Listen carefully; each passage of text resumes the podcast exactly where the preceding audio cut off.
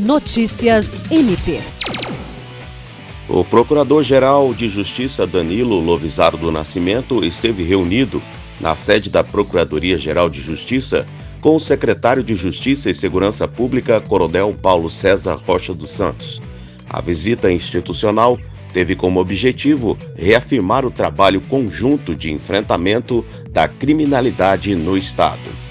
Durante a Operação Tempestade, realizada pelo Ministério Público do Acre, por intermédio do Grupo de Atuação Especial de Combate ao Crime Organizado GAECO, em conjunto com a Sejusp e a Polícia Militar, foram apreendidos 60 quilos de cocaína e cumpridos 126 mandados de prisão e de busca e apreensão.